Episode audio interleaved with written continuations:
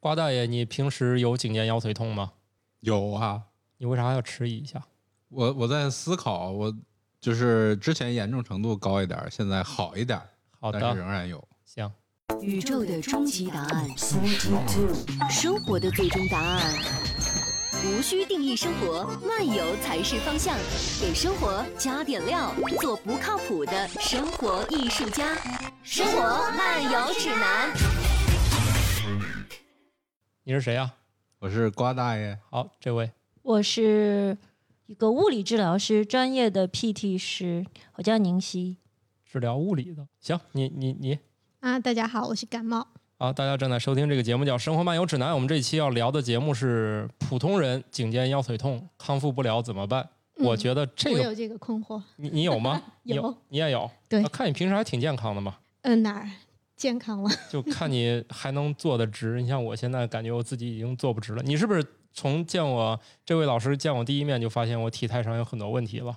还好，这个东西是职业病。其实我们看到每个人其实都有问题，包括我们从镜子里看自己都有问题。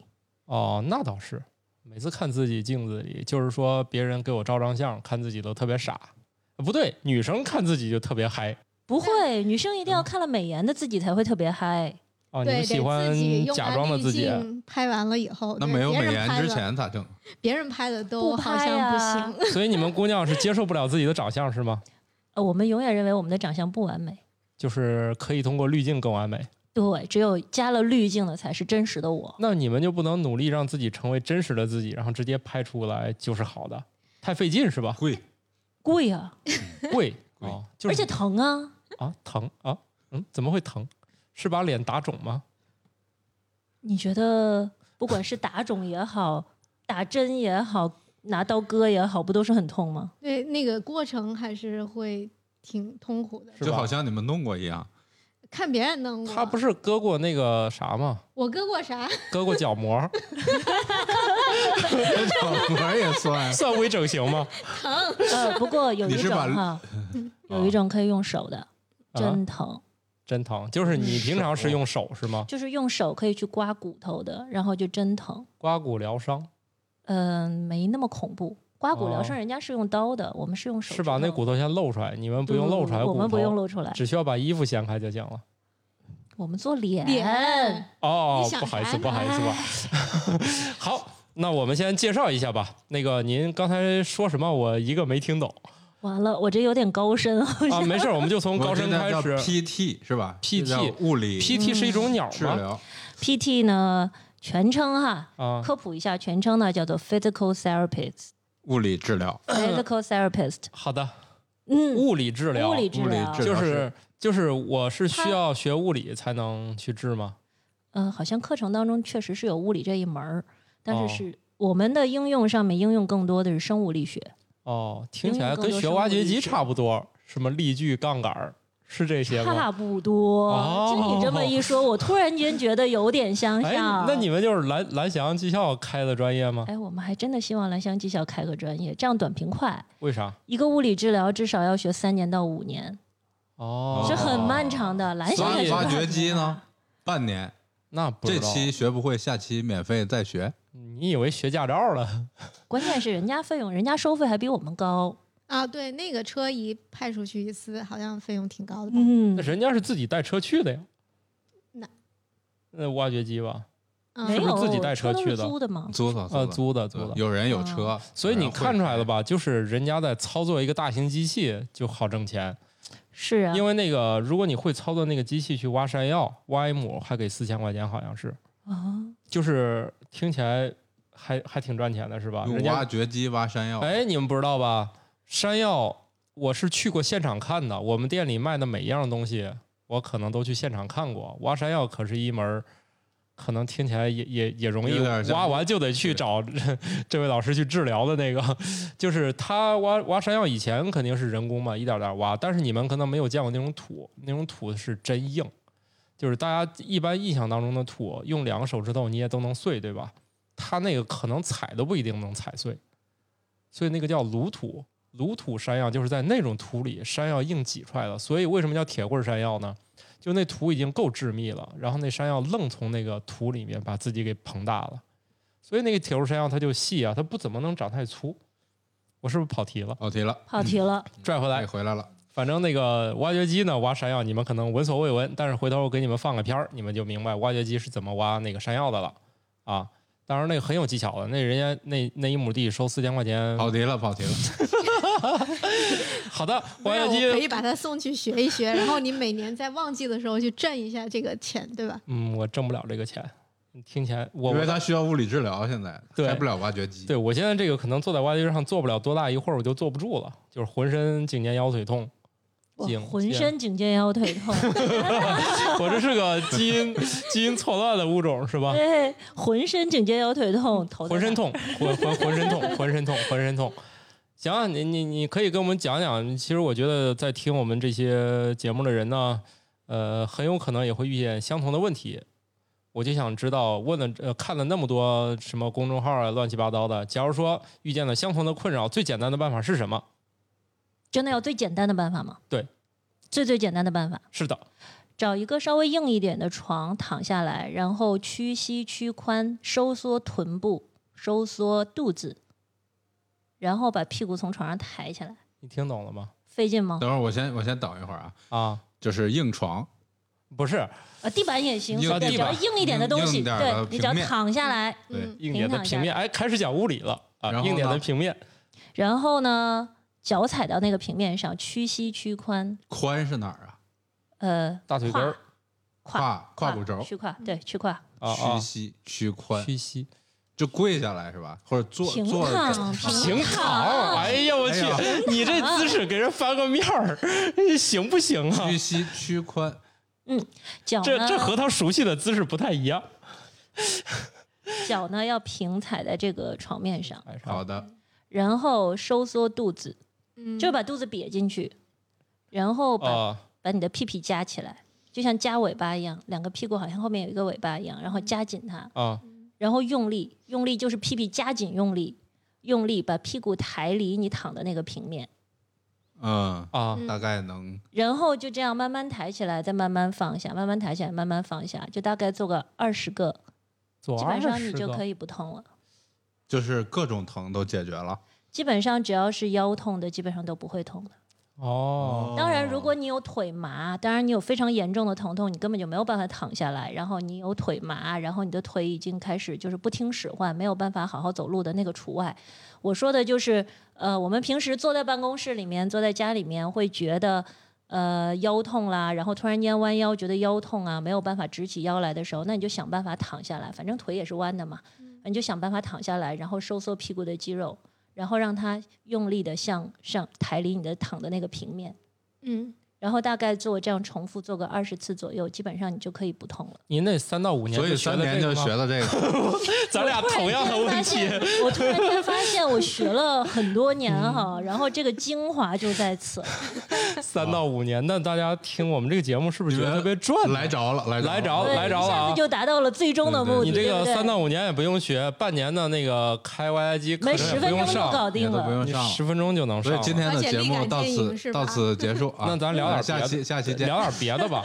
那个我是这样想的，我其实刚才他说到那个这个最简单的方法，我暗示了很多次，结果他说的是这个，我一直以为就是挂个号去找他看一下。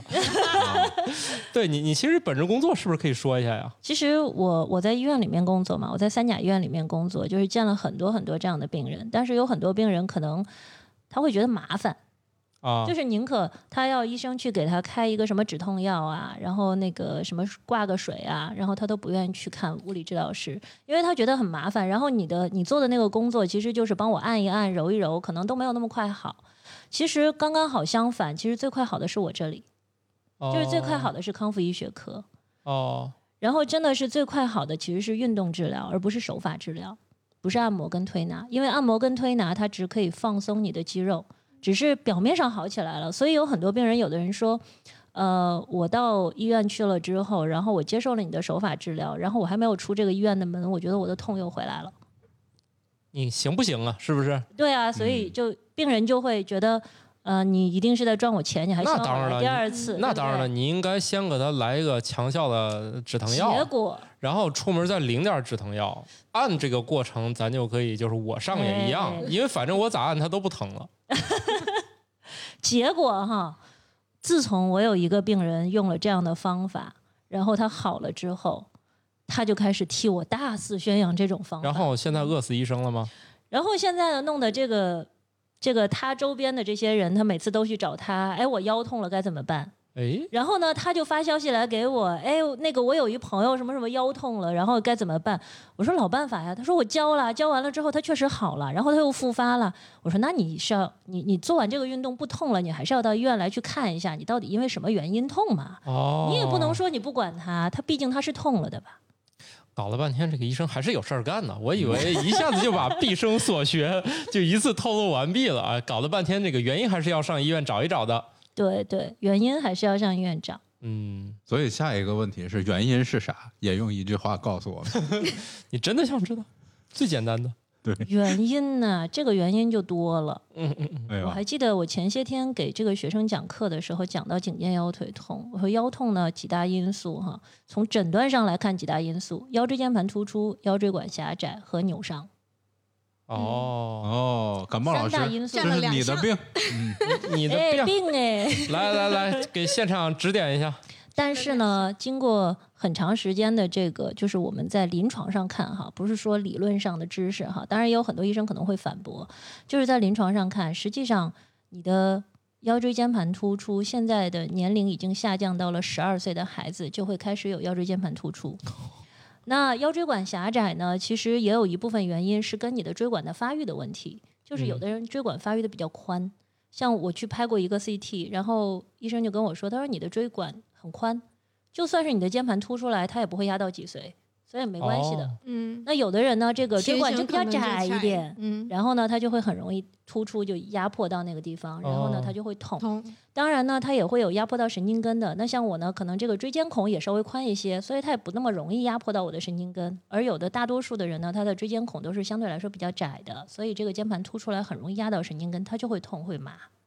哦，你听懂了吗所。以您再给解释解释，就是这个腰椎是像一个一个呃腰椎是竹节，竹节一样，螺丝或者，前面是竹节，然后呢？然后中间有一根儿这个神经，对吧？对，中间有一根神经，然后后面是一个弓形的，哦，后面是弓形，然后最后有一个尖儿，嗯，所以你在后背上能摸到的那那是尖儿长条，那个是尖儿。大家想想羊蝎子就知道了啊。就是对羊蝎子啊哎，，其实我们我们通常在吃饭的时候哈，医学生一起吃饭就是点一份羊背，然后挑起来了之后去看，哎，这是棘上韧带，哎，那个是棘间韧带啊，这个是棘突，那呃，这个就是背，这是胸椎，这些都不好吃。那哪个最好吃？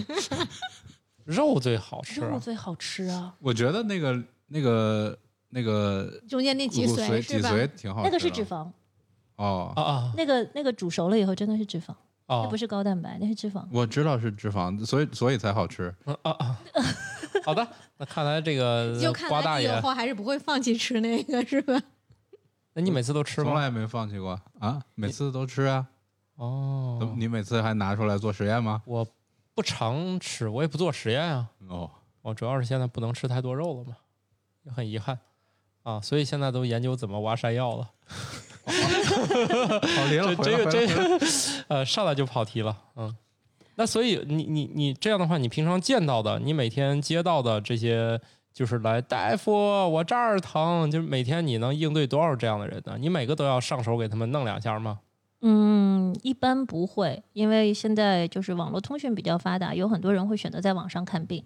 啊，你还网上跟他们看病？啊会有啊，哦，还有这种呢？会啊三甲医院还有这种远程看病吗？呃，是有那个有有有有叫那个叫什么网站？好大夫，好大夫，嗯，哦好大夫，哦就是你看医生诊室里都有，就是便携便便于随访的那种。嗯，就是它可以便于随访的那种，然后它有之后有再发生有问题的时候，它就可以帮你去那个联系这个医生，就可以就随时从网络上联系医生，因为有哦的时候它是急症，他突然间发生疼痛了之后，他就会觉得太恐怖了，我是不是要回医院去？然后我又不想回医院去，怎么办？那我就从网上联系你一下，是不是能很简便的哦解决？然后我再抽时间再到医院去，这个很适合现代人的一种生活方式。是啊，看病也嫌麻烦，疼也嫌麻烦，就上网不嫌麻烦其，实玩手机特别轻松愉快做治疗也。嫌麻烦啊。我每次都是在想，我是不是要去定一个疗程的，然后又觉得哎呀好远呐、然后开车也不方便，然后又想，着开车过去腰也疼。对对，但是还又疼，又还就就好像是在疼和那个麻烦之间，就选择那就忍选择了忍吧那就玩手机玩手机，一玩手机，一跟大夫聊天儿，哎，立马病好一半儿，不就是这么一见大夫病好一半儿啊？你下次就玩手机治疗，是一交钱病就都好了，对，就是这样，的，觉得自己没问题。交个贵点儿的就好了。啊，哦，那我下次收费一定要收贵一点。对，一定要收，贵的，我一定要收贵一他点。收便宜，嗯觉得可能是这个大夫水平有问题，我去选个贵的。然后选个贵的呢，就找自己的原因，可能我的病比较麻烦，哎，对，然后我的病缠绵不愈已经很久了，对，腰痛这个东西很容易复发的，非常容易哦复发的。那所以这个就是说，他呃，除非是就是严重的某种程度就送去手术了，其次其实一般来说自己这样，呃，来点儿来点儿动作都能缓解，是吧？大多数的腰痛的病人其实是不需要手术的，嗯只有少数的已经确诊到了一定程度的时候，比如说你的椎间盘真的完全脱出来了，嗯，那医生一定会建议你手术。甚至哦现在有很多医生呢，就是采用保守的方式，就是即使你的肩盘脱出来了，但是如果你掉到的那个地方刚好也碰不到你的神经根，也碰不到你的这个脊髓，就是对你没有太大影响的情况下，其实他甚至主张你不用动手术。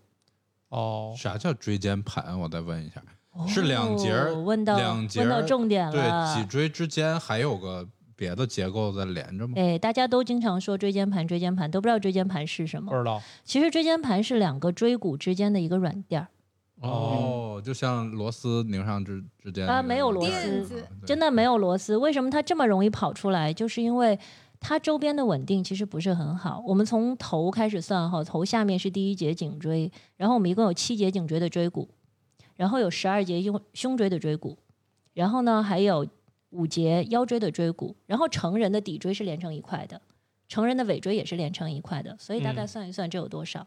十七，十七加七，二十他们四。二十四，任何一个不听话25跑出来都会引起那每一节中间其实都会有一个小哦软垫儿，这个垫儿呢，大部分都是水来构成的，嗯。它呢主要作用就是来减震的，嗯。哦，但是它呢跟这个骨头之间其实它只有一点韧带去连接的，嗯就是在椎骨前面、椎骨后面有两根韧带，然后再帮忙固定它，然后让它不要跑出去。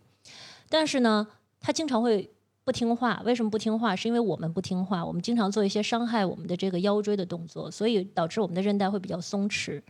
你说的这种伤害就是上班吧？好像是这么回事儿。是的，当然，如果可以躺着上班的话，我觉得应该也不是问题，对不对？躺着上班，很少趴着上班。躺着上班想怎么待干嘛？着怎么待不就睡了吗？那么，当我们这个人呢，就是呃做一些弯腰啊，然后呢，或者是躺在一些不舒服的床的上面的时候，你的这个椎间盘会由于重力的关系，它也会向后跑。所以，嗯其实本身如果这个人到了一定年龄了之后，他开始出现退化的时候，这个椎间盘它本身就会出现这个退化，它就会向后面跑。然后这个个的话也是不可逆的嘛，除非手术的话，除非是手术把它拉出来，嗯，手术把它拿出来，但是上下两节椎骨中间就少了个东西，哦，所以你还是需要去做一些运动，然后来帮助这个骨头来稳定住，就不要让它来回跑，不然的话，你这个骨与骨之间只靠周边那几根韧带连在一起的话，它也会不稳当。让你这一说，我觉得我们自己很脆弱呀。人本来就很脆弱，不对呀，人不是挺耐造的，所以才成为了生物链顶食物链顶端的生物。我们生出来了之后，然后我们有了思想，我们有了思维，所以其实我们就开始发挥我们的想象。哦不嗯，我觉得以为自己挺耐造的，我觉得是个问题，就是在于这些零件没有设计要用这么多年，是吗？我们有些病是这个原因导致的，，比如癌比如症，它就癌症是。但是你说像我们这个三十多岁，他就开始出现这个问题的原因，他是不是本质上，反正以前人也不需要活这么久，没有啊，建国以前，计寿命是建国以前不就是人人们预期寿命就三十多岁吗？没有那么低吧？没有三十六岁，我印象中好像说那个建国前的那预期寿命只有三十六岁啊，预期寿命啊只有三十六，所以后来建国以后才是大幅度上升的嘛。嗯，嗯，所以但是你从《黄帝内经》上来看的话，你从中医书哈，当然我是学西医的，我不是学中医的。你从中医书上来看的话，人家人家上面写的可不止这么点点寿命哎。那是由于我们搞了好几百万年，终于能活这么长了。以前那个最早有人类刚站起来之后那些年，一直都不需要活超过二十啊岁，吧。那倒是，出个门可能就被老虎叼走了。那个对呀时候可能。嗯，在亚洲容易被老虎叼走，这是个地理生物学问题。非洲不会。非洲是主要被狮子叼走了，啊，也不一定，有很多动物可以把人叼走。哎，总之都是脊椎动物对脊椎动物的伤害嘛。对，啊，对，所以那个时候互相伤害，其实也要不了活太久嘛，所以大概嗯，能玩二十年就差不多了吧。那照你这个道理的话，那我们这个人好像都高寿了。对啊，就就远远超过了生物原本设计的年龄。哦，好吧，我们现在都是高寿的人。对啊，我们现在还没有有对，还没有进化到那个对，就是人类自己其实没有适应能活六七十岁，嗯，但是他强行活到了这么久以后，就出现了很多问题。很多病是因为进化对原因，癌症比如，说近视眼，好像还有痔疮吧？对痔疮，对，近视眼、痔痔疮是因为直立行行，走啊。对，痔疮主要原因是直立行走导致的，所以它是不可避免的这是真的吗？是真的。啊。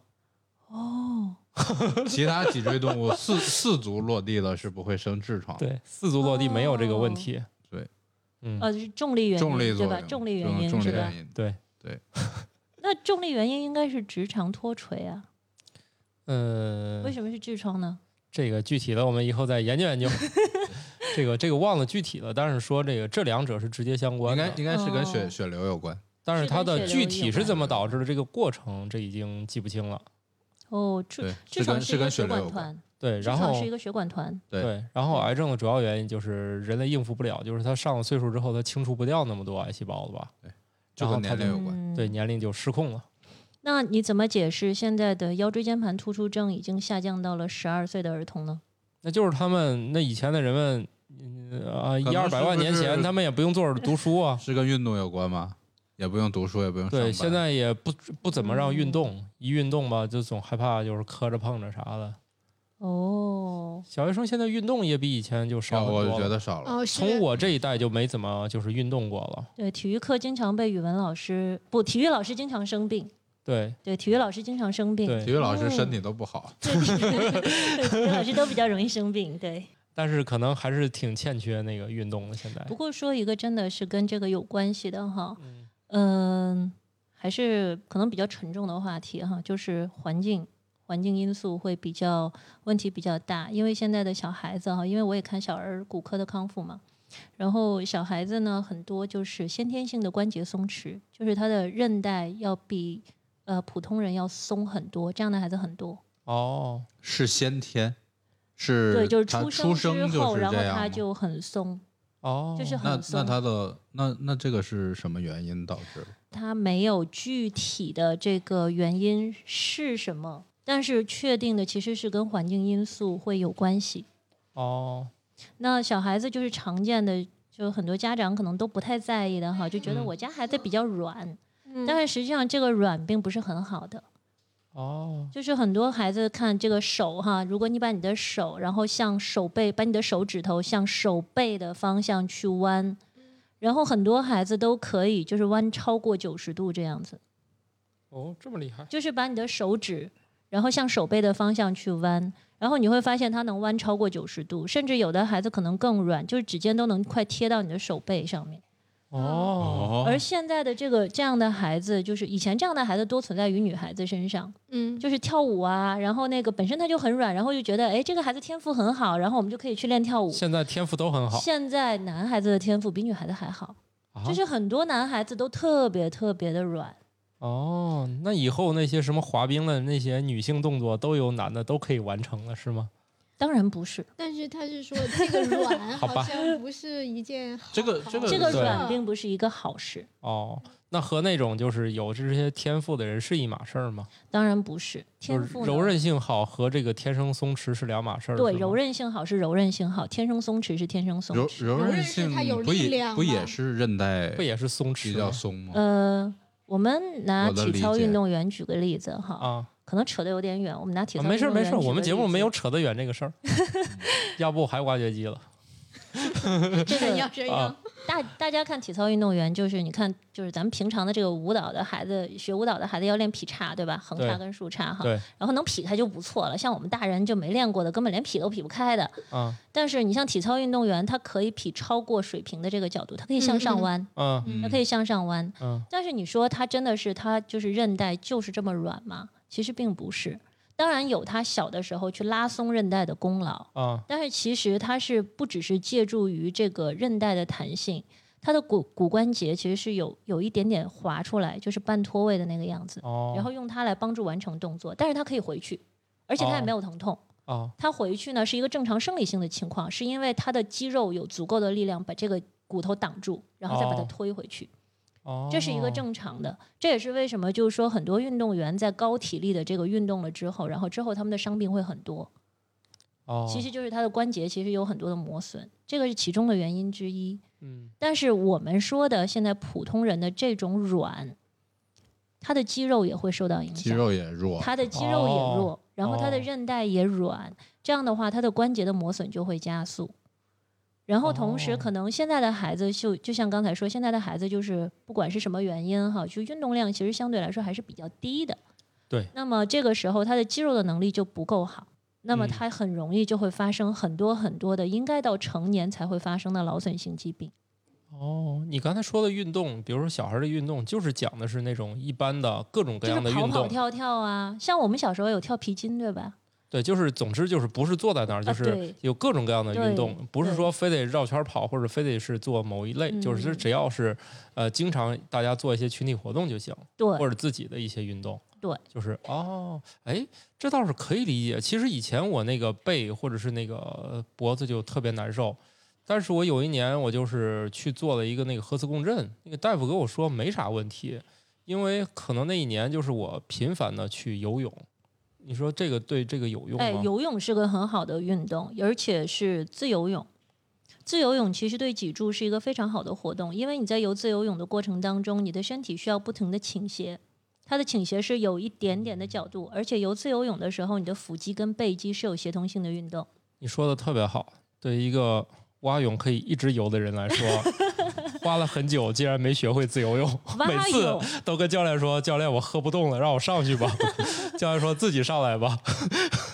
蛙泳这件事情呢，我们建议小孩子先学蛙泳，是因为蛙泳可以对这个髋部的刺激，就是对我们屁屁的这个肌肉的刺激是很嗯”好的。嗯那么你只要想浮起来，你的腹肌、你的腹部肌肉就需要有力量，你的腰背部的肌肉它就需要有力量来承托住你的内脏。嗯那么这个是必须有含有的。但是蛙泳呢，它对腿部的力量要求比较高，它的臀部呢会需要用到很多力量，而我们的臀肌就是屁屁上的肌肉，它是一个很好的保护腰椎的肌肉。哦，所以这也是为什么我在开头的时候跟大家说说，如果你腰痛，那你现在就是不管你是酸痛也好，还是弯下腰站不起来，那你就想办法躺下，然后用来抬屁屁，要收紧屁股的肌肉。嗯就是其实要尝试用你屁屁的肌肉来带动你的深层核心肌肉，然后让你的腰椎慢慢放松下来。哦，你说那不会游泳去游泳池里面那样带着阻力走一会儿，会不会也有用啊？会痛。哦，好的，如果你本身有腰痛的话，那你绝对会痛，因为那个水的阻力还是挺大的。对对对对对。但是我我那年我就是我就是心血来潮，然后去嗯拍了一下，然后大夫说没看出有啥问题来，因为我之前觉得已经很严重了，就是坐一会儿就不舒服那种，然后就有一阵儿吧，嗯，游游泳干啥的，然后就是心血来潮去拍了个片儿，反正大夫说看不出来有啥问题。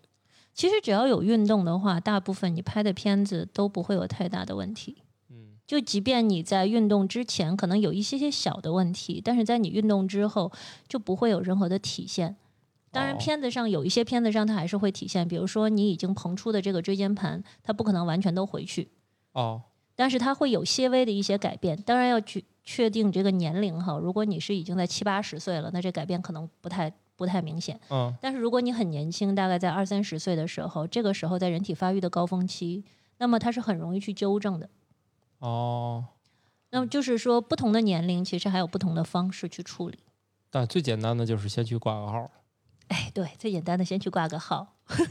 好的，哎，我我有个问题，我我之前好几个同学都是在高中的时候椎间盘突出，这同学是你吗？不是我，我没有。啊，然后呃共同特点都是打篮球，这这个有什么哦，原因吗？打篮球哈，这个是在于他运动的方式。这就好像为什么很多业余的羽毛球选手，业余的哈，不是专业的，业余的羽毛球选手都会跟腱断。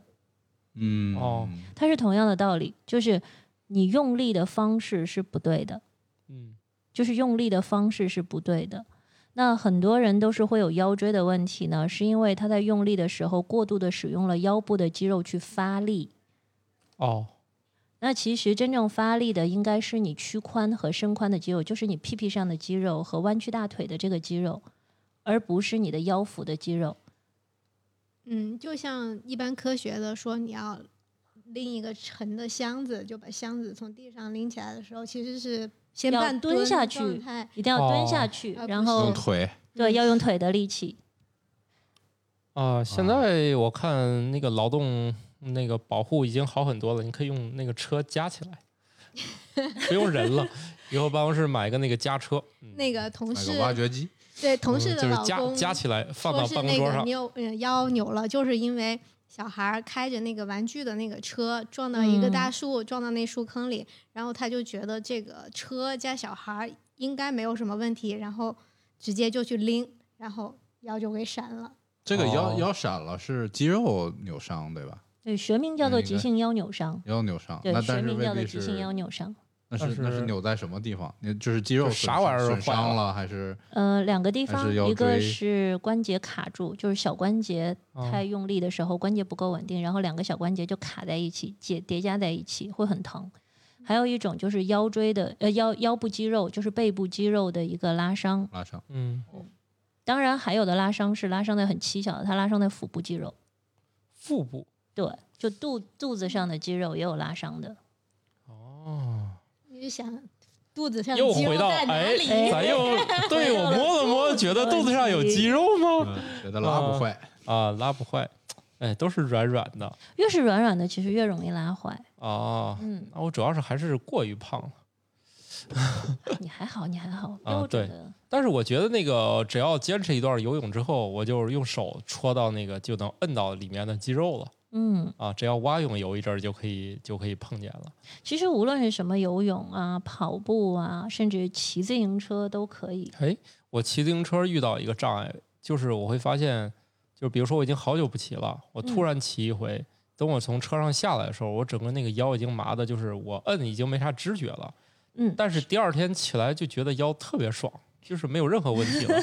这这是有治疗作用吗？呃，要看你骑什么车，像一般的这种就是普通的那种公路自行车哈，就是那个它的座椅会稍微的高一点点，然后座椅会窄一点点。对，这个时候它实际上是在强迫你的腰腹在用力，虽然你当时不觉得，啊，因为你你的注意力都在你的腿上，因为你要用力的去蹬它，对，但是实际上你的腰和腹呢是在无形当中在用力来帮助固定你的身体。哦，对，而且好像还有那个更专业的，可以让你调动不同肌肉群，就是来休息另外一部分肌肉，这这一部分肌肉来蹬你。可以向哪一个方向转，然后就可以休息哦另外一部分的肌肉，然后这样长时间去蹬它的时候就会有帮助。哦，所以你会觉得你当时下来的时候腰都已经没有知觉了。，对嗯，那你蹬的时间是很长了。对，一我们般不建议是这样子的，哦，就太长了这个时间。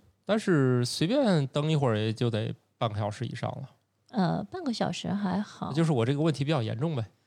就是你的肌肉比较差。哦，但是但是我反复这样练之后，我就觉得这个问题就就缓解了。对你反复经过训练了之后呢，你的肌肉它会逐渐的增长，因为你每一次到这个到这个点的时候，它都会出现一个极限的反应，嗯，然后接着呢，它就会肌肉自己就会调节。那你接下来摄取的这些碳水化合物也好啊，摄取的蛋白质转换成氨基酸也好，都会优先供给肌肉。哦，去补充肌肉的需要，然后你的肌肉的横截面积会在很长一段时间里面非常缓慢、非常缓慢的速度在增长。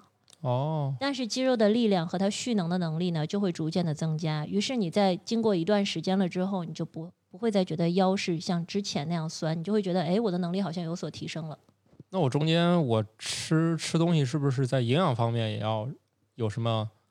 当然，这就是为什么要说要高蛋白，哦，要低脂肪，所以不要吃骨髓。哦，知道了。他说我不准备练肌肉，他说我不练，没事儿啊，可以。那我今天把我的自行车还拽出来，没练起来。对，主要是现在对，主要是现在游泳池也不方便去，不是游泳池不开，呃，可能慢慢可能可能慢慢的就会慢慢开也许要开了，但是现在没什么办法，可以先练自行车嘛。对，可以的。那跑步对这个就是我我我看有两种说法，就是你像那个运动那个群里面，有的人就觉得我这运动运动是对那个整个的关节是有好处，还有的说你看那谁谁谁当年那么爱运动，你看现在他不到四十岁，整天全身就疼，这俩事儿到底有关系吗？就是你大量的跑步，就是有的那个爱玩马拉松，觉得嗯那我只要跑姿正确，我以后为什么会得那个病？还有人说，你看他当年就是跑马拉松，现在一身病，都是业余的，那这这两者到底有没有关系呢？呃，关系肯定是有的。首先呢，咱先说来给跑步正一下名哈，跑步是好的，嗯跑步是一个非常有效的活动脊椎关节的一项运动，嗯而且它可以让你的脊椎的每一个关节都得到非常好的活动，但是前提条件是你的跑姿要正确。第二，你在哪儿跑步很重要。比如说，很多人的练习跑步呢，都是因为我没有时间，外面空气不好，于是我在家里买了一台跑步机。哦那跑步机其实对关节是不好的，耶我就是那种我特别讨厌跑步机，我就是喜欢在外面跑。但是呢，如果真的你没有条件的话，或者本身你没有这些问题的情况下，你可以在跑步机上用这个短时间去进行，就不适合长时间跑，可以短时间的进行一些训练是可以的。不是说嗯跑步机就是彻底的就咔一下把人家咔掉，人家嗯不是不好的，其实人家是有用的。对，只不过呢，就是对一些本来你的膝关节就不够好的人群，嗯还有就是比如说历经了三十年从来就没有运动过的人群。哦那这些人群呢，就不适合马上上到跑步机上去跑，嗯而他需要到户外去跑，或者说是室内也可以。不管怎么样，反正你只要不上跑步机就行了。区别是什么呢？我们在外面跑的时候，我们在普通的地上跑的时候，我是动的，地是不动的。嗯，对呀、嗯，跑步机哦上刚好相反，对我是不动的，地是动的。所以每次结束有点头晕。对，就是你下跑步机的时候，你突然间不知道，哎，我在哪儿，我是谁，就这种感觉。对，晚上吃什么？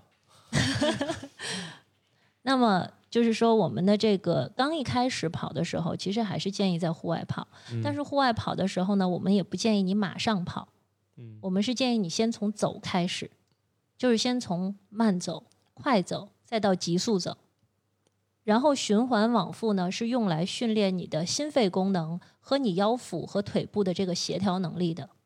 当然，走也不是说像我们平时散步那样哈，想怎么走怎么走。你的胳膊需要动起来，你的手臂需要弯曲成九十度，然后前后摆动，以标准的姿势去走。哦然后到了急速走了之后，适应了一段时间，你觉得这段时间好像我的心肺功能也可以了，我一直走到三公里我都不会喘了。嗯那么好，我可以开始逐渐的慢跑，就是以慢跑跟急速走相交替。听明白吧？第一步你得先能走到三公里。好的，为什么要看着我说？我我我对，今天准备给你制定一套嗯训练。计划是吗好的，对，哎，但是不是你腰疼吗？他不减肥吗？我们咱今天聊的是今天不聊颈肩减肥腰腿痛，对对，颈肩腰腿痛，来你来吧，对你来，好的，先走三公里。所以从冬天的时颈开始说。我在冬天的时候跟他跟土豆出去跑过一次，然后我瞬间的那个心率有上两百，对吧？哎，你上不了两百，你这个岁数上不去了，真的是那个那个还是表坏了表里头的。表表不好啊那个。时候呼吸就很难受了，那个时候就觉得喘不上气来的那种感觉，心脏突突突突突的跳。对，对，所以他们说是可能有有那个天气比较冷，然后我这个是从年是从静止状态突然到一个一个运动状态，嗯，是不是这样子？其实确实是对对我有必要没有好提醒你处的，一共才跑一点八九公里，两公里一点八九公里的样子。不，这个问题在于你之前跑过吗？没有没有啊，对，如果他之前没跑过的话，那是很正常的，真的是不好。你出现这个，甚至你出现突发性的一个心动过速都有可能，嗯，这个时候是不好的。对吧？所以土豆，你不要老是叫我去运动，啊，对对对，你就静止吧，你就躺在那儿办公。对，呃，刚才那姿势你也多学学玩，手机。玩手机，然后呢，要么一跟呃医生聊天儿感觉好了，要么就在床上躺着好了。啊，哎，我比如说我现在开始我就不上班了，为了我身体健康，每天我躺在床上，我哎我的问题能解决吗？这是另外的一个问题，就是关于腰痛一定要躺硬板床这个问题。我没躺过硬板床，我受不了那呃，个。但是其实老人经常这样说，就是我腰疼的时候，然后椎间盘突出犯了，发现我的身体跟我的屁股在两个方向的时候，然后我就要回家躺硬板床。其实不用去看医生，在硬板床上躺个三四天，然后自己就好了。那不是睡不着觉吗？老人睡得着哎，所以所以这个是不对的吗？从现代这个科学上来讲，哈，我们更加希望你躺的那个床垫是一个软硬适中，可以完美的贴合你脊柱曲线的床垫，而不是一张硬硬的，然后你的腰躺在上面还是空的那样的床垫。我一直我一直是这么想的，我从来都没信过硬板床理论，因为我觉得是床垫躺着不舒服吗？你跟自己过不去。所以，如果要是说你有那种，就是家里可能老人经常会有，或者说经常干体力活的人可能会有这种现象，就是嗯，他腰痛起来的时候，你会发现他的身体在一边，然后他的腰在另外一边，就是他的那个屁股在另外一边，就是整个哦人是这样歪的，然后他就会扶着腰那样缓慢的走来走去。那那样的时候呢，其实是一个典型的表现，就是你的椎间盘其实是突出的，突出了已经压迫到神经根了。嗯，那这个时候呢，就是身体有一个自我保护装置，就是它会大脑会自己启动，于是呢，你这个肩盘跟神经根要分开，不然的话，就是你可能会出现这个腿麻呀，甚至这个腿失能的这种状态。所以呢，它就会告诉你的身体，你干脆就歪着吧。对了，嗯，那么这个时哦候呢，就是躺是合适的，为什么？因为它可以缓解肌肉痉挛。就是当时你的整个身体的肌肉是被支配到痉挛的那个程度，你就没有办法回到正常的位置。嗯，但是还是要建议去看医生。这个哦时候就真的是需要去看医生，你要知道你的这肩盘压到哪里。啊，比如说现在我没严重到这个程度，现在就是从自我保健出发。现在我为了我以后这个运动，啊，还是不能躺床上，还是不想上班？我就是不想上班。这俩老板盯着我了，我我准备请个这种就是，结果他其实想套我话，想要请长假，我知道。对，结果没成功，还是得上班是吧？对还是需要上班。嗯就是光靠那个生不上，班，你哪里来的钱看病啊？对，连挂号钱都没有。你赚钱就是为了去看病嘛？对，对，哎哎，，好像说的现在医药费好像很高一样，其实现在真的医药费并不高。是这样的，嗯每个行业看另外一个行业都是这个，就是你可能看一个东西说啊，你怎么卖这么贵是坑爹的吧？他觉得我没赚哦钱。比如很多人认为我们这些搞出版的，你们现在一本书卖五十八块钱，就那么几页，弄几行字儿，你是不是挣很多钱？就是大家都会对另外一个人的行业有很多误解。我们告诉他，就算你五十八块钱标上了，随便你呃遇见一个节日，他可能只需要五块八，呃，五块八不至于。呃，像那个我们的那个朋友，那个史军出的那个水果什么中国，水水果史话，嗯五十八块钱，就你你把各种那个折扣一打，就没有没有多少钱了。哦，就是所以大家都觉得，哎，你那个是不是就挺挣钱的？就大家看别的行业都这样嗯，啊。嗯比如我们看你们那个我们，觉得去医院还是挺贵的。对，对，每个人毕竟大家都学了三五年出来的，哦，不止，医院现在都是博士生在给你看病哎。啊，也是也是，大家现在去医院，如果你遇见那个年龄不是很大的，最次都读了个博士。对，最差是博士。现在的竞争在博士跟博士后，然后还有导师之间的竞争。对，后面主要是导师了，后面当不了导师就不要看病了，是吧？我的天哪！就是，但但是你看现在，我觉得那个我遇见的医生，他们最差我看都读了个博士，除了我们节目的那个人，所以他那个科看不了是吧？可能是对他那科没有那么没有那么高要。求，没有他他不在一线，他在吧？他不在一线。我们节目那个蓝峰他在一线吗？他给人看吗？好像现在我也不清楚。对，让让他提前退休了 据说有出诊，他头发头发太稀疏，就给他提前退休了。头发稀疏不是显得像老医生一样吗？太辛苦，这样就可以去。这样就可以 进入管理工作了，哇，对吧？这一看你成长上的这个合适，你就去做管理工作，省了应该是每天在科室忽悠。与其忽悠病人，不如忽悠正常人。啊，来，话题拉回来，话题拉回来，颈我们继肩腰续来说。腿痛，是不是从颈？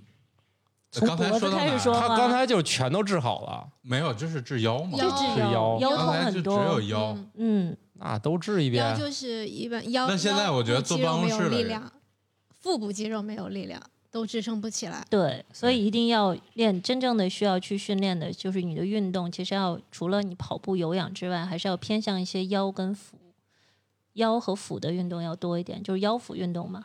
但是实际上腰腹运动哈，嗯，我们不太赞成做仰卧起坐的，你们知道吗？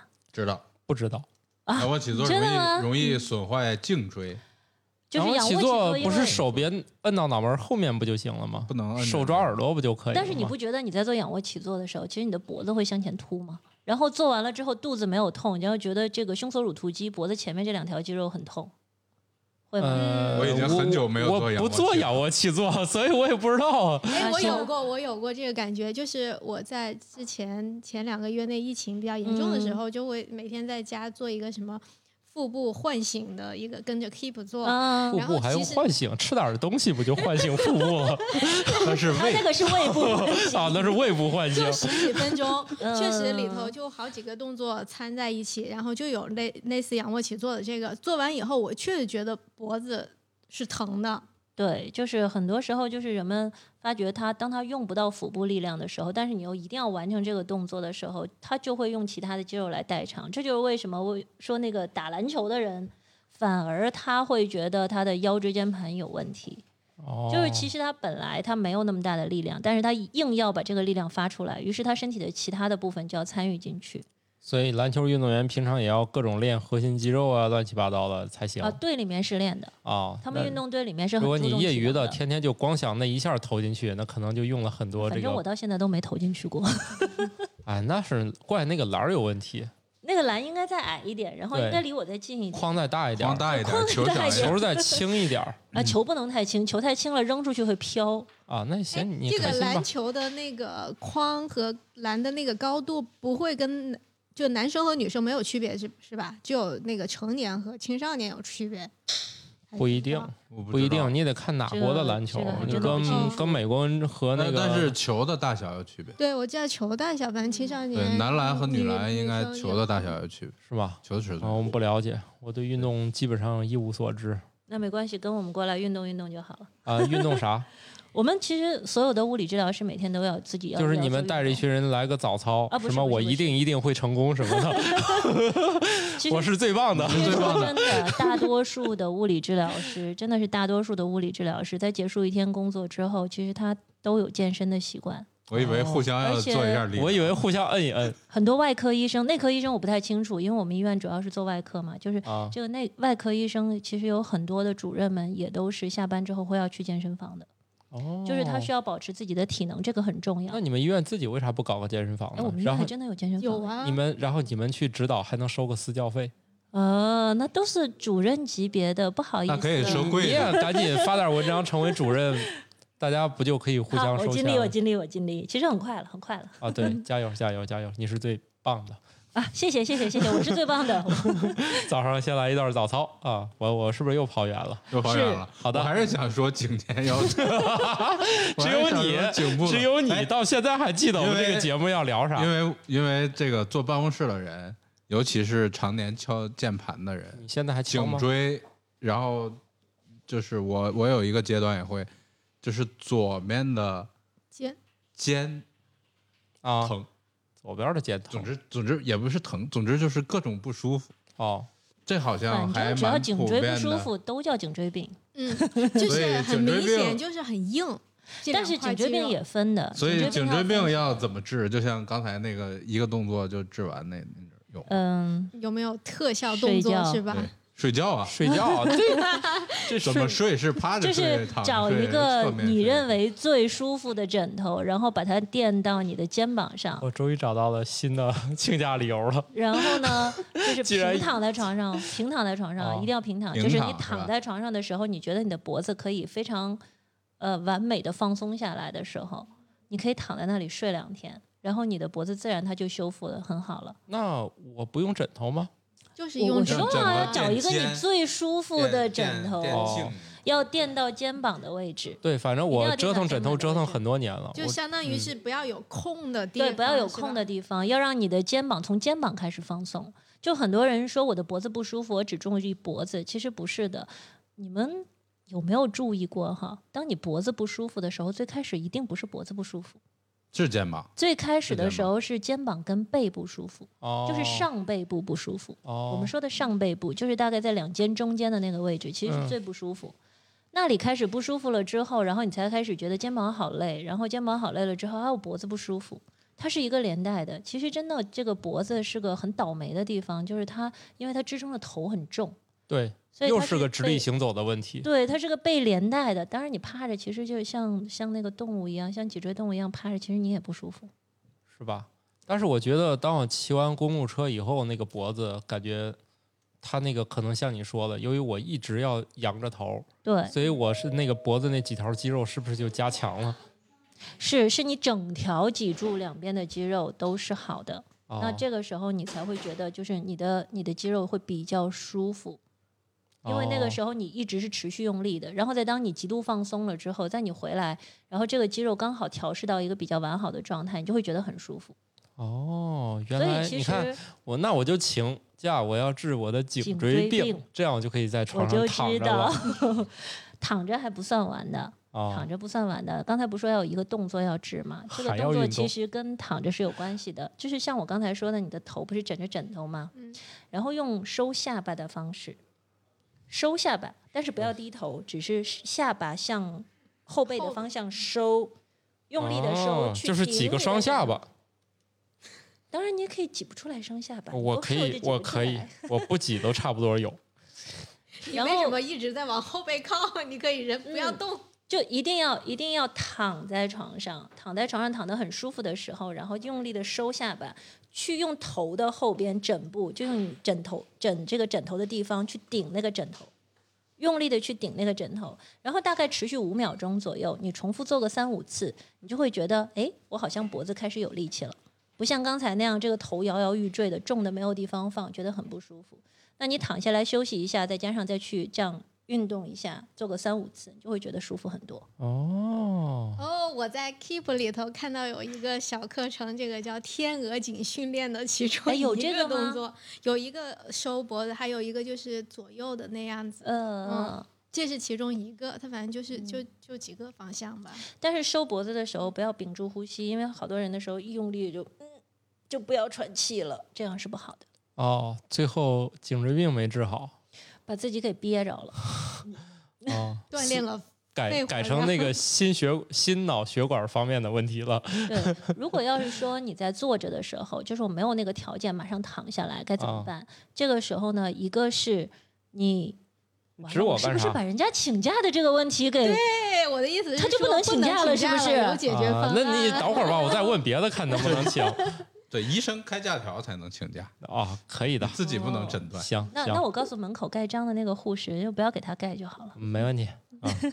像长期坐着的人，他可能没有那个条件，但是我现在又很急需要放松这个颈部呢，其实是同样的方法，一样也是收下颌，但是你不是没有枕头吗？你可以把你的背舒服的靠在你的这个椅子上，靠在办公室的靠在办公室那个椅背上，然后呢，用你的双手去抱着你头的后边，用力的收下巴，跟你的手去做对抗，不许动，投降，别动。好吧这？样也大概是五秒钟左右。然后接着呢，还要再多做一个动作，因为我也说了，其实你那个时候的颈部的不舒服是来源于胸椎的，因为你的胸椎长期这样含着胸，就是长期这样含着胸待着，其实你后背的肌肉都是发散的，然后它就没有力气了，它就会觉得不舒服。所以你要把你的两个手呢，就是交叉，然后向后面用力的向后伸展，用力的向后伸展，把你的胸椎向前挤压，用力的向后伸展，然后大概也持续个五秒钟左右，然后再放松，就会觉得好很多。两个手在后面要靠拢吗？呃，两个手在后面交叉，两个手在后面交叉，背部在背部交叉，然后呢，用力的把这个肩向后拉，就是你两个手用力向后拉自己，哦，这样子的话，你的后背就会哎变得很挺费事儿的。那个还是还是请假吧。跑两公里吧，没没没没没那样没那样，我还是要回到正常的事儿。我觉得还不如跑两公里，这是不是跑两公里费时啊，这两个做起来大概五秒钟，两公里不是效果应该比这个更更好一点吧？两公里可以但是你。跑步的姿势，你能保证是正确的吗？嗯，呃，不能啊，但两公里能造成多大的破坏呢？没有多大，但是跑的时间长了的话，你每天两公里跑下来，不会的，不会的，你你你不，我不是那样的人，你你不要不要，我们不要讨论这样的啊，就是一个跑步爱好者，他也很少有天天跑步的。哦我觉得土豆也可以不聊这个话题了，我们是在解决那些懒人的问题。哦，每天能跑两公里的，你们可以不听了。对，人家肯定身体状况、肌肉状况各方面都也不一定。也不一定，我这种就属于各方面不行，然后强迫动一动。没有没有每天跑两公里啊？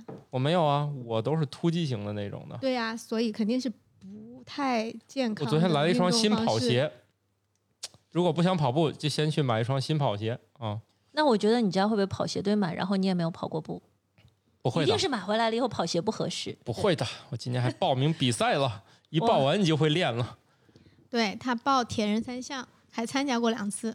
这么厉害，对我特别身体素质特别差，所以你这种。选手不要不要听这个节目了啊！哎，对他们说我这叫扮猪吃老虎，我不是，是真的很差。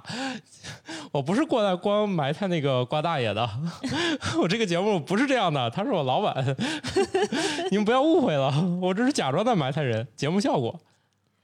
那其实这个这两个动作很好做了，这两个动作又可以放松，然后就当伸个懒腰啊什么，其实都可以帮你放松颈部了。可以的，你们听这节目，大家来着了啊，毕生绝学都说出来了。全说出来了最简单的方法，啊。这真的是最简单的方法。这个最适合我们这些搞自媒体公众号的，就是你啥也几乎没学啥，你就拥有了一切。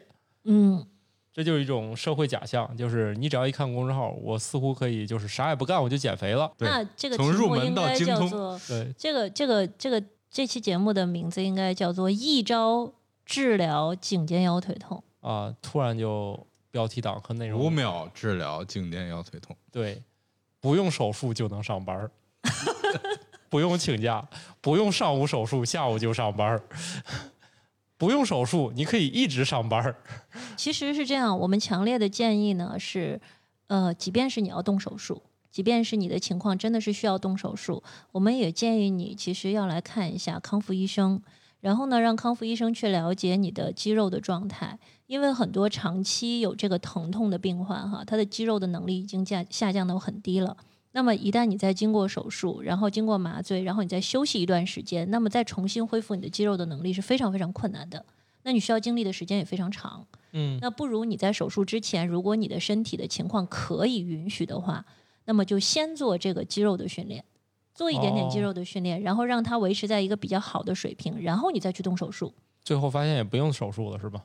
呃，不会，那个真的需要手术的，真的是需要手术但哦是怎么可能不做手术你还有啥问题？还有腿疼，还有，腿呢，颈肩腰肩腿。腰啊？腿腿痛啊，那还有肩呢？啊肩不是刚才肩痛刚才就算解决了吗在一起算解决了吗？啊好吧，那就啊，你问算解决了你反问我用们，枕头解决了吗？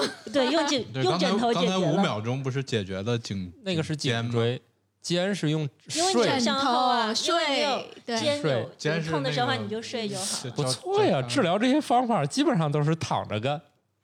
我因为我比较懒，哦，真的是我比较懒，我是属于那种，嗯，哎，我我是属于比较很懒的那种治疗师。就是如果你能让我，如果我能让你回家去自己把它搞定的话，我就不想给你看，然后我就就告诉你你自己回家看就好了。良心大夫呀，对，就回家因为我。懒呢，啊，因为好的，我我真的很懒。所以就把毕生所学一不小心交给他们，他们自己再于是我成就发明立一些组织。了很多小小的，就是一一招可以解决的问题，然后你自己就回家练，然后练到一定时间了之后，如果你再有什么问题的话呢，我们再来随访。随访了之后，哦我发现，哎，这个问题，嗯，需要治一下了，然后你再来治。就好了哦，嗯，回家练坏了再来。行，啊，为什么要回家练坏了再来？为什么要回家练坏了再来那？样活儿不是本来是个小活儿，就就练成大活儿了？找麻烦？没有找给自己找烦，那就练成大活儿了。大家不是通常有一个误解吗？医生让我这个越来越糟糕，然后就可以挣从我身上挣更多钱。啊，为什么？事实上，医生恨不得你不来。对，其实真的是事实上，医生认为，如果你这个事情真的可以吃药好的话，那你就可以不用来了，你还是得回家吧。就是对对对，大家不要对医生有个误解。那当然了，某些就是以盈利为主要方式的那个另当别论啊。正常的大夫还是希望今天活能轻松点儿，当然，哪个大夫会希望今天的活工作你 要工作要多一点？工作多跟收入有关系吗？嗯，其实关系也没有那么大。对，所以呢，大家不要误会了，就对，是用我的用我的话说，用我自己的话说，医生大多数都是。嗯、有时间赚钱，没时间花钱，就是你看他工资奖金他啊有哈，是是是但是他其实是没有什么时间出去，因为一个一个科主任都能晚上九点钟、十点钟才下手术台，他他上什么地方花钱去？他没有地方花钱。哦，所以大家、大家不要误解了，就是除非你去某系的那种，就专门以弄钱为主要工作的那些医院，否则的话，三甲靠谱的大夫都恨不得今天早点下点班，大家去普天下没什么得病的。对，医生还是希望就是大家身体要好一点是最好对。对对，正正经医生还是希望你身体好，不要来。大多数的医生其实还都是很正经的，对对百对对对，分之九十九的医生都是很正经的。对那个、哎、腿疼是不是没解决？啊，对，好像还没有解决腿疼的问题。行，所以最后肩不管了是吧？肩不是跟你说吗？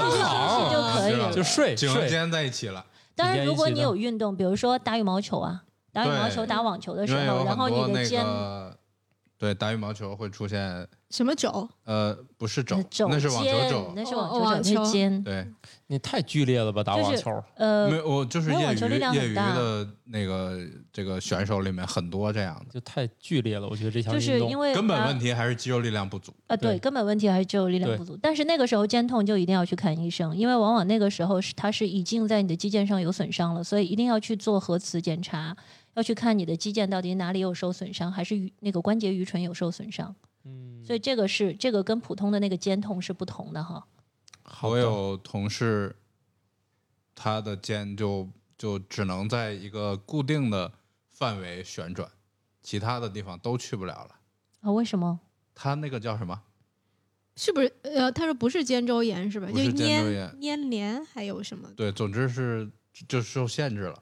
那我突然间觉得对这个案例很有兴趣，我可不可以见他，给他做可以，可以，个治疗？可以，可以。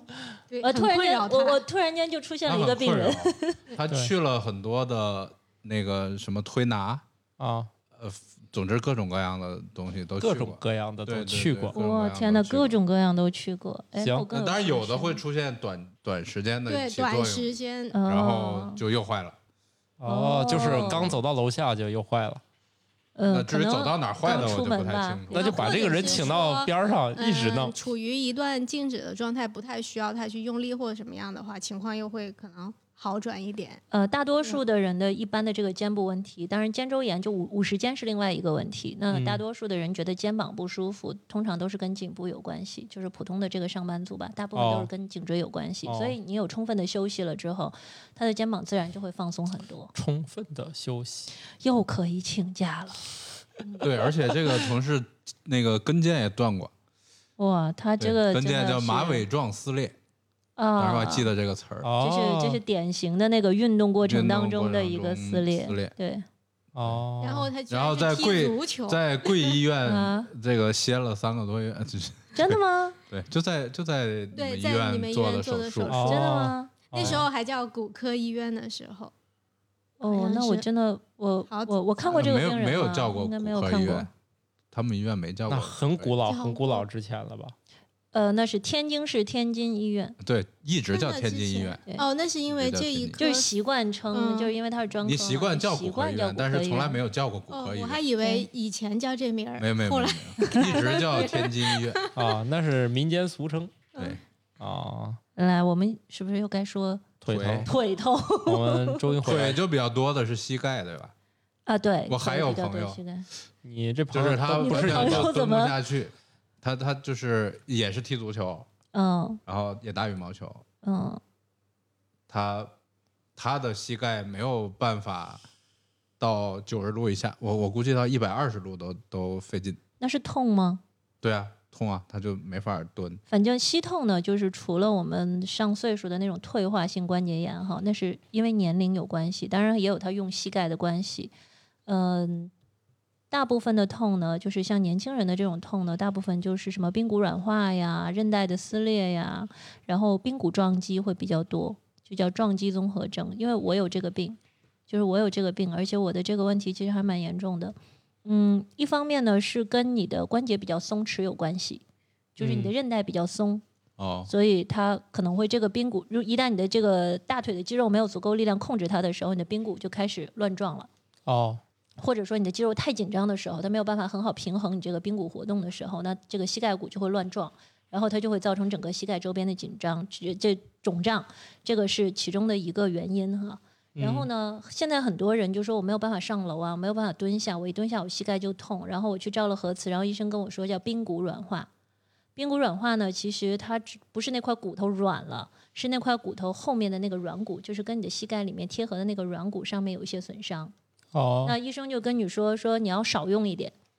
那物理治疗刚好相反，就是我们康复治疗刚好相反，我们希望呢就是你要多练一点大腿的肌肉。嗯，然后医生跟你说你就不要走路，然后我说你不要走路的话，怎么练习大腿的肌肉？对啊，所以就是刚好有一些、就是有一些相悖的地方，但是其实它也没有那么多相悖的地方。比如说，我们不会让这个髌骨软化的病人马上就练下蹲，因为哦下蹲还是很练大腿肌肉力量的，对吧？那我们不会让他马上就练下蹲，即便是下蹲呢，我们也会选择一些其他的体位和方法，然后让他的这个屁股的肌肉得到锻炼，而嗯。不去主要锻炼他的大腿肌肉，然后不要让他的髌骨会去产生他的膝盖的疼痛。所以说到了一个重点，就是康复治疗的重点是在康复治疗过程当中是不要有疼痛的。如果你哦。有疼痛，其实代表你的治疗已经造成了他的一部分创伤。哦，好的，嗯，好的，那我觉得还是躺着，就这种治疗方式比较舒最好服，，是不是？对，就躺着这个特别好。那比如说，嗯嗯，就是康复师帮大家做那个推拿呀，或者做按摩那种，它会产生的那个算叫疼痛吗？呃，西方的手法是不，它是没有这个推拿跟按摩。虽然我经常说天下按摩是一家，你甭管哪个方向的按摩拿出来，其实都跟中式按摩很像，但是呢，它的手法上面它是不要求你产生疼痛的。像中医推拿，有的时候可能你会觉得痛，是然后医生那个这个推拿师、按摩师哈就跟你说你不受力，或者是你的肌肉太硬了，所以我要用力的给你推开。嗯，从生理学上来讲，其实它是一个假象。就嗯是我用了很大的力量跟你的肌肉做对抗，然后你的肌肉也用了极大的力量来跟我做对抗，于是两个同时放松掉。这个呢，我们叫做一个交互性抑制，就是这个学名叫交互性抑制，嗯，就是让它非常用力，然后突然间把它放松掉。这样的话，这个肌肉会瞬间产生一个放松的一个感觉，但嗯是这个感觉不会停留太久的时间，因为你还是需要让这个肌肉用力的。那么它嗯再用力的时候，它就又紧张起来了。所以这就是为什么，就是说做完了推拿、做完了按摩了之后，我好像还没出这个门，我的这个痛就又回来了。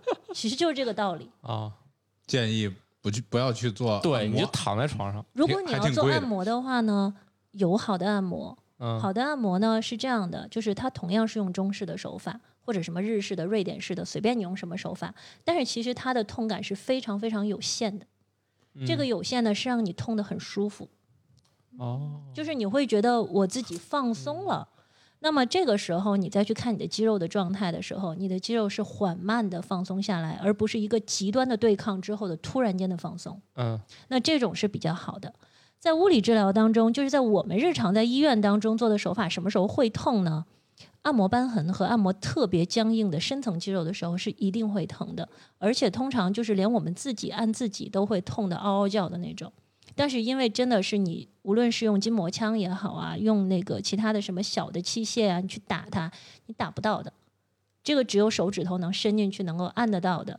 比如说像你小腿最深的这个小腿胫胫骨后面最深，小腿骨后面很深的一个肌肉，你要从这个侧面，要从这骨头侧面，然后把手指伸进去，然后去拨开大的肌肉，然后去按。那基本上你按到那里，它已经很痛了。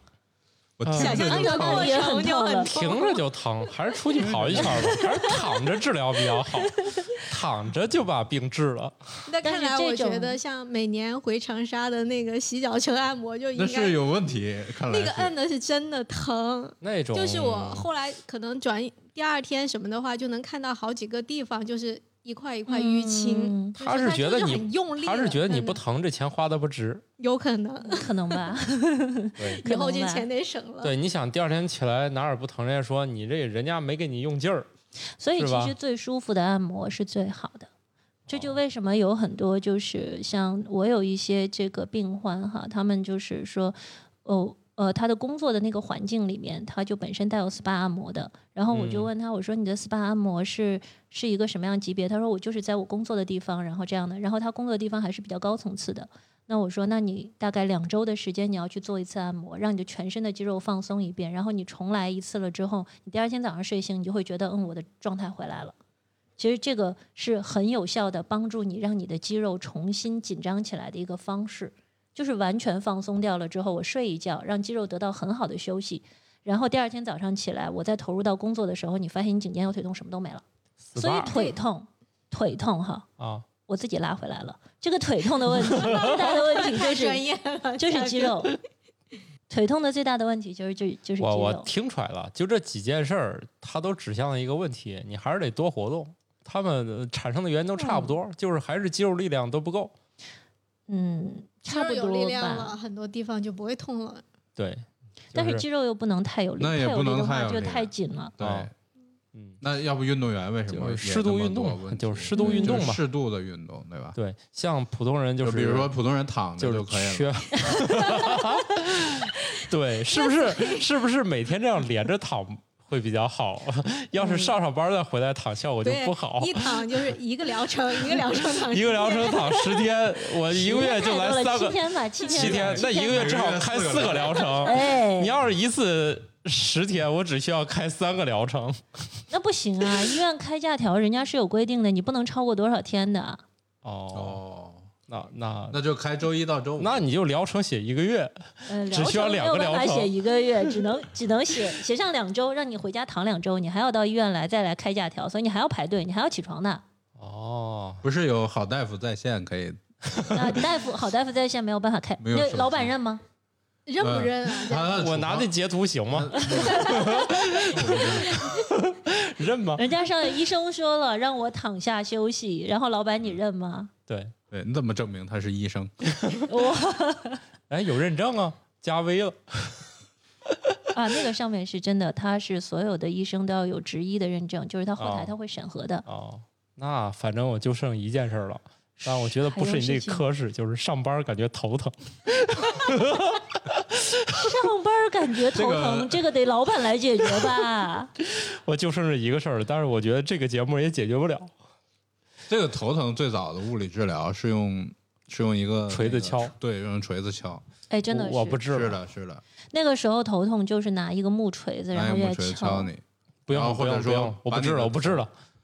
套上放放在一一个金属的金属的然后这样缸里面，然后撞然后外面外面敲那个撞缸外面那我就去那个庙里面花钱给人，回头公司十块钱撞三下，我就跑底下待着是吧？啊，那我最后又要由于听力损失又去看耳鼻喉科了。妈呀，这不从医院出不来了，叫头疼一头，脚疼一脚，耳朵听不见，耳朵。不能这样，不能这样，我们要全盘通盘的考虑啊！我们要相信现代医学和科技。耳朵不行了，就插点电极进去就行了。可以吗？人工耳蜗嘛，你你一不要个一个得八万还是二十万我，不通耳鼻喉科，我真的不通耳鼻喉科，那那得。八万起步吧，丢一个外面就八万，里面一块丢就还啊，得二十万吧那个。是那个人工耳人人工工的那种，对，嗯不行就插几根电极进去。好的，嗯，哎，我我有一个问题替小朋友问的，呃，听说就是女孩儿的那个膝盖上的叫交交牵交叉韧带交叉韧带嗯，容易断，是女孩容易断还是男孩女孩都会容易呃，断？因为因为没有男女周围遇到过两个是他练跆拳道，嗯就小时候练跆拳道，然后是十字就是交叉韧带断裂，嗯这种情况是比较常见吗？呃，交叉韧带断裂在运动当中是很常见的，无论哪个运动其实都很常见交叉韧带的撕裂。呃，主要是就是像我们去接手这样的案例的时候呢，要看撕裂的程度，看他需不需要动手术。如果他不需要动手术呢，我们会刻意的训练他大腿后侧和大腿前侧的肌肉，就是他的肌肉没有足够的能力来帮助他的韧带来维持住他小腿的平衡。嗯很多韧带松弛的孩子，很多韧带比较松的这个孩子哈，他在踢腿的时候，再加上他没有力气，所以他是甩腿的动作。哦嗯当他甩出去的时候，他的交叉韧带就需要用很大的力量把他那个甩出去的腿给拉回来。嗯那这个时候，他超过他的力量的时候，他就断掉。所以你看，那个哦足球运动员当中，就是两条腿互相这样啪踢一下的时候，往往不是骨折，往往都是他韧带会有伤，所以他是系统。你明白了吗？明白了。嗯，这是因为这我们已经从办公室已经开始变成那个运动运动员了，运动员了。就是说到底，就是适度运动太激烈的，你你他就是，如果你打算从事那些比较激烈的业余运动，还是要加强一下日常的训练，对吧？对，你是需要加体能训练的。所以我们建议，如果你的孩子哈，因为家里都有小孩子嘛，那个小孩子如果想从事一些带有竞技性意味的运动，是需要加强体能训练的。就是嗯无论如何，你都不要抛弃体能。这就好像练武的孩子不要抛弃基本功一样，你的基本功无论哦如何都需要练。即便是你练街舞的小孩子，他也需要练劈叉。但是街舞往往就忽略掉了，干脆你就不要练了，你就直接就跳就行了。反正我没有太多的要劈叉呀，像民族舞那样的动作。哦，但是其实他还是需要去训练的，因为这样可以增加他肌肉的延展性，是好的。对，那就是另外一个话题了。反正练街舞那种，就是头发容易稀疏 那我反正理发的不要练了。理发反正理发师他就能看出来，如果你稀疏，不是跳街舞就是程序员儿，为啥？为什么因为他们有头在地上转的那个动作，所以 所以他剪发他就容易区分，他就会问你是程序员还是跳街舞的，好的，这个勉强接受吧。不是勉强接受，这是发型师就问的嘛。他觉得我头发比较少，是程序员还是跳街舞的？我问说你了呀。我说我是个编辑，跟程序员可能一样，类似、都是熬夜啊形，似，敲敲键盘啊，只不过他们敲的是人类不懂的，我敲的是人类，如果写的好，人类能看懂的；写的不好，人类也看不懂嘛。那那一那这是哪个发型师问的你啊？我当然记不住对啊真有发型师这样问过我呀。啊，那这发不过他不是觉得我有问题，他不是觉得我有问题，是我觉得你看我头发稀疏吗？他说还行吧。他说如果再肯定刚入门的街舞，对，反正我不清楚，反正他说我没严重到那程度，就是他，你想哪发型师找打他跟你说你你，但是他说以他的，就是我跟他他不是发型师都爱唠嗑嘛，是吧？不是那种，就是这种发型师就属于嗯没事儿唠两句，不是那种聊哪一句都是往办卡上聊的，所以这种我会跟他多聊一会儿。所以你没办卡。这种他不是那种以办卡为目标的那种发型师，就是现在还是有他是来很多来招程序员的吗？对，反正他在就是他以前在街舞，对，反正他以前在上海就是搞发型的，然后反正我就无意中遇见了嘛。他就是那种，就是大家也不要误解，不是所有理发店他跟你聊哪一句都是非得办卡，他有些可以不办啊。就这种，他反正一看就是比较熟，他也不办卡那种，就是可以聊一会儿，就聊到了啊，他发现这个程序员和 跳街舞的容易头发稀疏。说说到办卡，呃，现在物理治疗和康复治疗是纳入医保了，是吧？在我们国家，嗯，有些地区好像是纳入医保。那我们就哪些地区？天津呢？是发达地区？这个我好像还不是很清楚，但是我知道北京是有医保的，哦，然后天津呢是有一部分好像有医保，像比如中风啊之类的，好像是有的。哦哦哦，对，就是我们日常的这种可以有躺着解决的，就不在医保里，是吧？这个就属于养老保险，这个好像还真的是，就是因为 失业医保保险，对它的医保的开费，就是它考量的，好像这个内容还跟这个不太一样。哦，它是那种重症或者说手术什么中风之后的这现在因为咱们国家哈，就这么说，咱们国家神经科的康复是最发达的，骨科哦的康复其实算后起之秀。骨科的康复其实发展过来也不过就不到二十年吧，在咱们国家也就二十年多。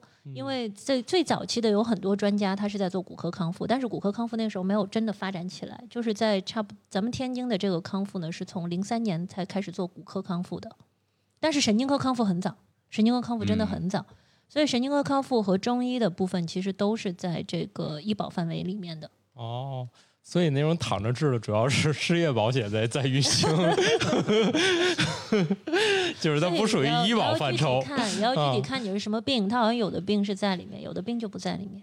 这个好像这个区别还挺大，对，反正我知道你那个科室如果就是没有医保的话，还挺贵的真的吗？啊，因为普通家庭负担起来，因为我有我有朋友家好像是有这样的，就是还还挺贵哦，他就觉得承担起来还挺费劲的。那就我说说价钱呗比较，我这个人比较就是低头干活型的，就是其实就是医院我都不收多少钱他不知道不知道呀，真的真的是我哦不知道。对对对，他不知道，所以无所谓了这个事儿。所以大家还是以在家躺着为主。对，就是其实那个领失业保险也挺好，是是吧？总体算还是便宜，没没几个钱，没几个钱。失业保险你要领的话，它你好像不不会领很久，不会让你在家待着，领四个月还是它三个月？好像还会有那个我不懂职业技能培训。对他要对带你去我的妈呀！我还是不能躺床上啊！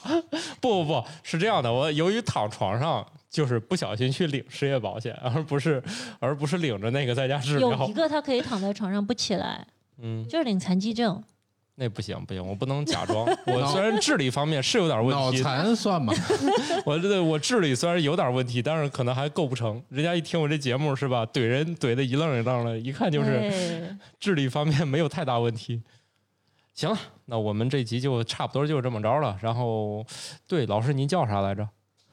你还是脑残？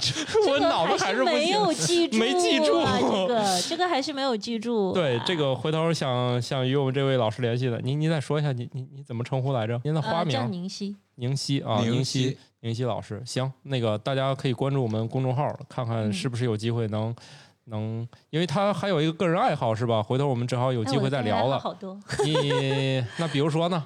比如说现在的个人爱好就是减肥，哦，这这哦不是个人爱好，这是群体爱好真的吗？啊！大家都减肥嘛很。多人都有这个想法，嗯还有比如说还有还有比如我们俩这种假装在减肥的，嗯，还有还有假装在减肥的，嗯、你还呃有什么爱好自拍自自拍拍不算吧？就我不太，我不是很爱自拍。啊？然后像做个手工皂呀，调哦个精油啊，哦，听起来都是你那一套上的事儿。对呀、然后洗干净以后，油也到了，就开始就躺下了。就躺下了。我适合开 SPA，我觉得照你这么说，对我适合去开一家 SPA，然后可以边治疗，然后边做 SPA 还没你们那个贵不可能，SPA 很贵的，，SPA 一两千差不多，那你得看谁做。但是你们那儿那个一两千可下不来，一两千那个一两千？一次，一两千一次用不了，但是 SPA 谁天天弄啊？受不了啊！不能天天洗那么干净，被人弄来弄去的是吧？我怎么感觉他你还得先开个澡堂，还得开个还得开个澡堂说，跟虐待一样。得开个澡堂啊！哎，这最后怎么从颈肩腰腿痛变成躺那儿领失业金去做 SPA 了？这是一期什么样的节目？行，那你反正你那些精油手工皂回头可以聊聊是吧？好啊，好的，对，然后也适合就是大家关注以后可以看看我们公众号底下是不是有一个商城，大家可以点进去看看，没准儿哪一天我们就把你那个皂拿来可以卖一卖是吧？嗯，对，回头聊聊手工皂是怎么做的，好的，肯定既好看又好好闻吧，就没法吃了，呃 吃就洗胃了，就不是唤醒了。有的 看就拉去医院唤醒了像能吃的一样，它那哎，不是有的真的是可以吃的，哦，它哦它是没有毒性的，对，那没没事儿，我不想吃一嘴。不想吃一嘴沫 沫，脂肪太多了。啊，不想吃一嘴沫。好，那我们这集就这么着吧。啊，祝大家这个今年腰腿痛不痛，不痛。一口气上五楼不费劲，对，好，你是最，大家都是最棒的。大家都是最棒的 你。是最胖的。好，欢迎关注我们的公众号，然后叫也叫生活漫游指南。我们这期节目又流窜到他们叫津津乐道的录音室，是吧？啊，我们假装给他们带一下量啊。好，那我们这期就这样，再见。拜拜。拜拜拜。